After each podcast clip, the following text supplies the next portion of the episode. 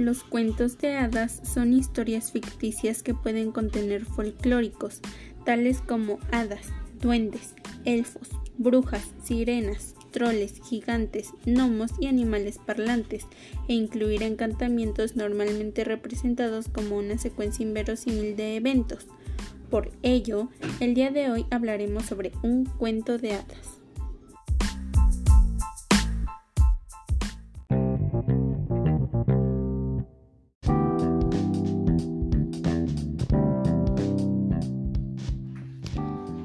Episodio 1.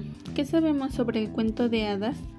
La Sirenita es un cuento de hadas del escritor y poeta danés Hans Christian Andersen, famoso por sus cuentos para niños. El libro fue publicado originalmente el 7 de abril de 1837.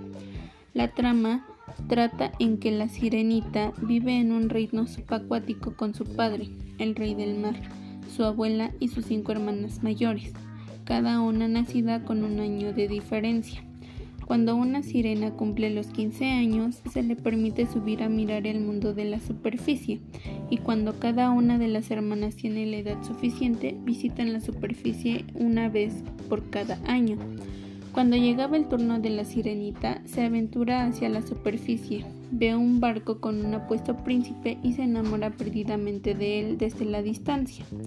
De repente, se desata una tormenta y la sirenita salva al príncipe de morir ahogado en el mar. Luego lo lleva a la orilla cerca del templo a un inconsciente. Ella lo acompaña hasta que una joven lo encuentra junto a sus compañeras. El príncipe nunca llega a ver a la sirenita y además él ni siquiera llega a saber que la sirenita fue su verdadera salvadora del naufragio. La sirenita pregunta a su abuela si los humanos pueden vivir por siempre si es que no se ahogan. La abuela le explica que los humanos tienen un tiempo de vida mucho más corto que los 300 años que tienen las sirenas, pero que cuando las sirenas mueren se convierten en espuma de mar y dejan de existir, mientras que los humanos tienen un alma eterna que continúa existiendo en el cielo. La sirenita, anhelando al príncipe y a tener un alma eterna que viviera en el cielo, visita a la bruja del mar, quien le vende una poción que le da piernas a cambio de su voz ya que ella tenía la voz más hermosa del mundo. En cambio, la bruja le advierte que una vez que se convierte en humana nunca podrá volver al mar. Tomar la poción la hará sentir como si una espada la atravesara, pero cuando se recuperara ella tendría dos hermosas piernas y sería capaz de bailar como ningún humano ha bailado jamás. Sin embargo, constantemente sentirá como si estuviera caminando sobre espadas lo suficientemente afiladas para hacerla sangrar. Además, solo conseguirá un alma si el príncipe la ama y se casa con ella, porque entonces una parte de su alma pasará al cuerpo de ella. De lo contrario, al amanecer del día siguiente que él se case con otra mujer, la sirenita morirá con el corazón roto y se convertirá en espuma de mar.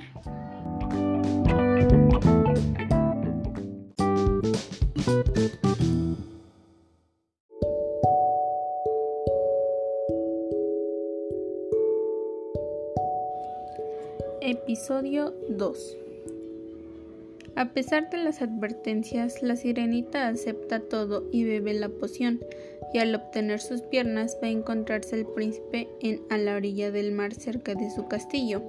Él la encuentra y la lleva a su casa y al, le atrae su belleza y gracia, incluso aunque ella sea muda. Lo que más le gusta es verla bailar y ella baila para él a pesar del insoportable dolor que eso le causa.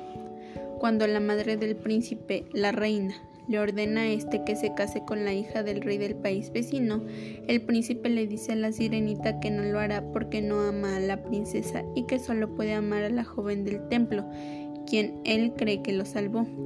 Resulta que la princesa es esa joven del templo quien había sido enviada por su padre el rey a ser educada ahí, junto con sus dos hermanas menores. Al saber esto, el príncipe se enamora de la joven princesa del país vecino, la mayor de las tres hermanas princesas, y decide casarse con ella.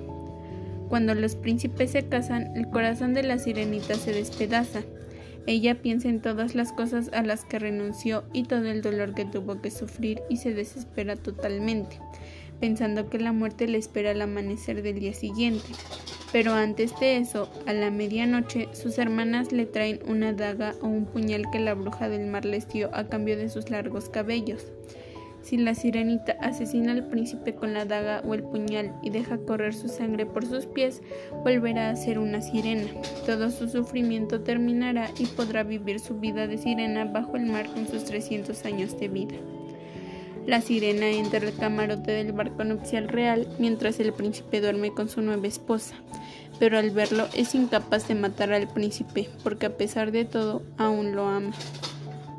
Ella regresa a la cubierta del barco y antes de que salga el sol arroja la daga o el puñal al agua, la cual crea un fuerte sonido que despierta al príncipe. Él sube a la cubierta y ve a la sirenita arrojarse al mar, tratando de detenerla sin ningún sentido.